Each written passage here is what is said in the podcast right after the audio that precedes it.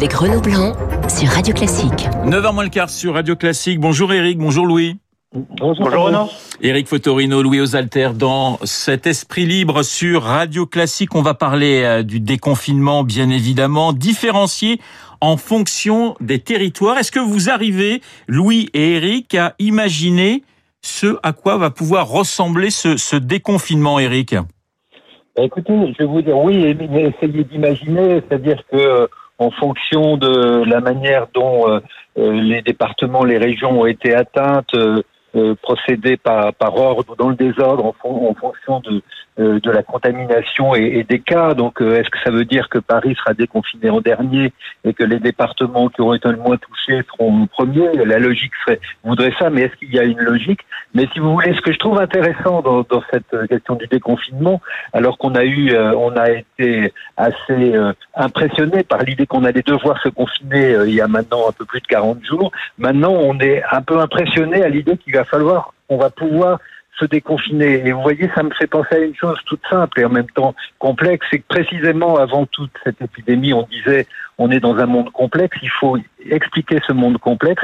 Et maintenant, je crois qu'on a passé encore un stade, on est dans un monde inintelligible, on ne comprend pas. Et je pense que peu de gens peuvent dire exactement ce qui est en train de se passer. Louis, on a le sentiment tout de même que l'État va, va s'appuyer hein, sur les maires. Le maire est un, est un rouage essentiel dans cette crise du, du coronavirus. Alors pour certains, l'État a raison, l'exécutif a raison de s'appuyer sur les maires. Pour d'autres, il se, il se défausse. Votre, votre sentiment? Oui, ben on voit que le débat du déconfinement, il rejoint notre éternel querelle jacobin, girondin, euh, nos débats sur la décentralisation qui, qui, qui, remontent à loin en France. Euh, le problème, c'est que la, la, méthode adoptée par Emmanuel Macron, certes, il s'appuie sur les maires, mais du coup, on a du mal à, à, à voir exactement où sera euh, le levier politique du déconfinement.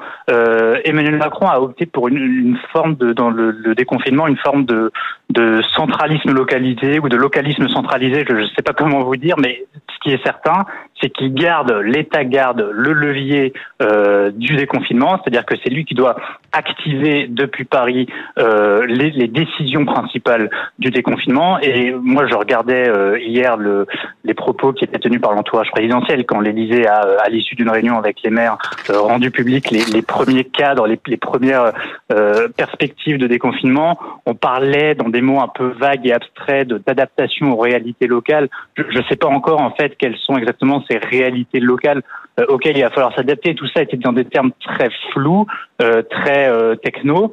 je suppose tout de même que effectivement on voit aujourd'hui une différence entre les régions très meurtrières du Grand Est et des départements comme le Cantal ou la Lozère où le virus a, très peu euh, ou pas du tout circulé. Voilà, j'imagine que c'est ça les réalités locales, mais pour l'instant on n'a que ça, donc que des directives abstraites et parisienne qu'il va falloir plaquer sur l'ensemble des territoires. Il va falloir concilier égalité, sécurité, liberté. En finalement, on se retrouve dans la même problématique, confinement ou déconfinement, Eric. Oui, exactement. Mais vous voyez, c'est intéressant parce que euh, ces mots liberté, égalité, fraternité, par exemple, qui ont été inscrits au fronton de nos édifices publics euh, il y a 140 ans. Exactement. Cet été, on va fêter les 140 ans de cette euh, trilogie ou trinité euh, républicaine. Et c'est vrai que chacune de ces valeurs a été ébranlée, a été bousculée. Évidemment, la liberté, puisque la liberté d'aller et venir, la liberté de se réunir, la liberté même de, de travailler, d'entreprendre, c'est quelque chose qui a été évidemment abîmé, bousculé, remis en cause. Euh, l'égalité, bien sûr, euh, l'égalité de traitement, on l'a bien vu quand on a parlé de prioriser des malades à un moment donné, quand les choses étaient les, les plus aiguës, et puis euh, ceux qui peuvent travailler, ceux qui ne peuvent pas, ceux qui peuvent avoir des masques, ceux qui ne peuvent pas en avoir. Et la fraternité qu'on pourrait, on pourrait lui mettre un codicile, qui est une forme de solidarité aussi, c'est quelque chose qui, je pense d'ailleurs, et c'est assez réjouissant, a, été pas mal mis en avant. On voit bien que beaucoup, beaucoup d'actes solidaires, les Français sont plus solidaires qu'on aurait pu peut-être même euh, l'imaginer. Donc c'est vrai qu'il faut se réinventer euh, des valeurs qui forment le socle euh, de notre nation, de notre république, de notre société, euh, avec euh, une contrainte extérieure. Et vous voyez, ces, ces jours-ci, parce que comme nous tous, on, on, on, lit, on écoute, on fait plein de choses, et, et j'ai relu des, des, textes de Kundera où il parle de Kafka. Et il dit les romans de Kafka, ce qui est très fort, c'est que on n'est pas en train de se demander quelle est l'histoire du personnage, ce qu'il ressent, ce qui lui la seule, le seul enjeu, c'est de savoir comment un personnage, un individu va s'en sortir face à une contrainte extérieure très forte. Eh bien, c'est ça qui nous arrive aujourd'hui. C'est plus nos vies individuelles sur ce qu'on est, ce qu'on pense, etc.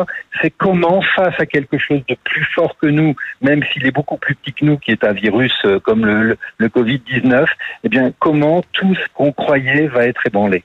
Louis, qu'est-ce qui vous fait le plus peur dans ce déconfinement? C'est la question de l'école, c'est la question des transports? Moi, c'est le, le, dilemme terrible, mais qui concerne plus nos, nos dirigeants, euh, entre le bilan de la crise sanitaire et le bilan de la crise économique. C'est-à-dire que l'arbitrage euh, actuel, tel qu'il se présente euh, au chef de l'État, c'est celui-ci. Euh, qu'est-ce qui fera le plus de morts euh, Le coronavirus, tel qu'on le voit actuellement, ou la crise économique qui vient et qui va durer des années. Et c'est vraiment un facteur à ne pas négliger. Euh, cette crise qui, qui, vient et qui fait déjà des, des, des chômeurs. Euh, ce sera donc des gens qui se retrouvent sans emploi, ce sont des gens qui du jour au lendemain passent du SMIC au RSA, des gens même qui n'étaient pas forcément déclarés, qui perdent leur seule source de subsistance et n'ont aucun filet de sécurité derrière. Donc il ne faut pas sous-estimer le, le, nombre de victimes, euh, y compris en termes de morts, de la crise économique qui vient. Et cet arbitrage humain, on parle de quelque chose qui, qui est assez morbide, effectivement, euh, il est aujourd'hui entre les mains de dirigeants politiques. C'est là que le, le, la décision est d'autant plus crucial et c'est un, dilemme d'autant plus euh, terrible euh, actuellement au moment où on doit arbitrer entre une situation sanitaire qui qui semble avoir atteint un, un, palier, un plateau en termes euh, de, de, victimes, mais qui fait toujours euh, plus de 500 morts par jour. Et puis cette crise économique qui s'annonce, dont les, les, effets s'annoncent désastreux. Oui, Geoffroy Roux de Bézieux rappelait que la crise sanitaire a, a, a, laissé la place, ou laisse, enfin, est en train en tout cas de laisser la place aussi à une crise économique. Euh, et Eric, c'est vrai que c'est un enjeu, euh, j'allais dire, euh, presque cornélien finalement pour le, le gouvernement, l'impératif économique face à la crise sanitaire. Oui, oui, c'est c'est cornélien, c'est philosophique, c'est éthique, c'est c'est aussi se demander euh, quelle est euh, finalement notre attitude face à la mort. Euh, qu'est-ce qu'on peut accepter, qu'est-ce qu'on ne peut pas accepter. Euh, ça avait été dit de façon assez violente par un conseiller de Donald Trump au début de l'épidémie en disant euh, il faut que les, personnes âgées se sacrifient euh, pour les, les, jeunes générations. Autrement dit, laissons mourir ceux qui sont malades, ne faisons pas une, ne bloquons pas toute l'économie pour ces, ces, quelques milliers de malheureuses victimes qui appartiennent à un âge plus élevé. Évidemment, de formuler ça, c'est très très brutal. Euh, c'est cynique. Et, en même temps, euh, ça nous interroge effectivement.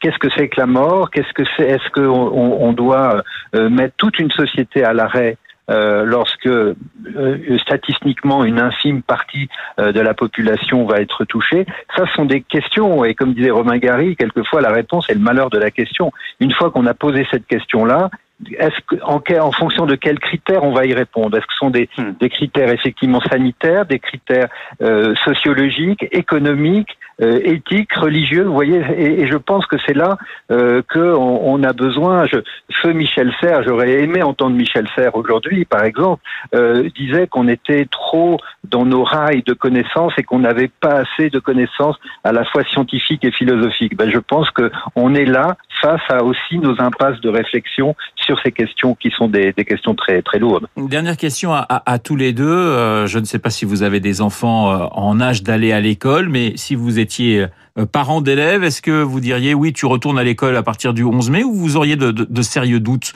Eric et puis ensuite Louis pour conclure.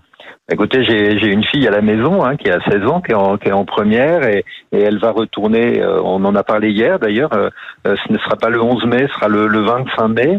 Et évidemment, euh, on, on, va s'intéresser quand même aux, aux, conditions dans lesquelles ça, cette reprise aura lieu, c'est-à-dire combien par classe, etc.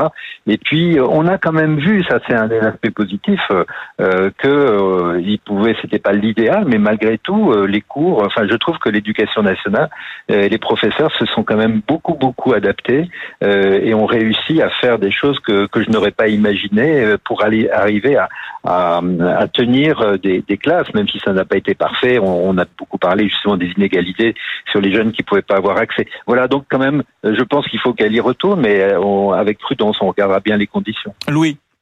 Un sondage Odoxa ce matin, vous l'avez peut-être lu, montre qu'une majorité de, de, de, de, Français, et notamment de parents d'élèves, ne veulent pas pour l'instant envoyer leurs enfants à l'école. Ça montre à quel point la, la décision d'ouvrir les écoles sitôt dès le 11 mai, qui est une décision présidentielle et qui a pris à rebours la communauté scientifique, est une décision qui pour l'instant ne va pas de foi dans l'opinion publique. Merci beaucoup, Esprit Libre, avec ce matin Eric Fotorino et Louis Osalter. Merci messieurs, je vous souhaite un excellent week-end confiné, confiné, bien sûr. 8h56 sur Radio Classique dans un instant. Béatrice Moody.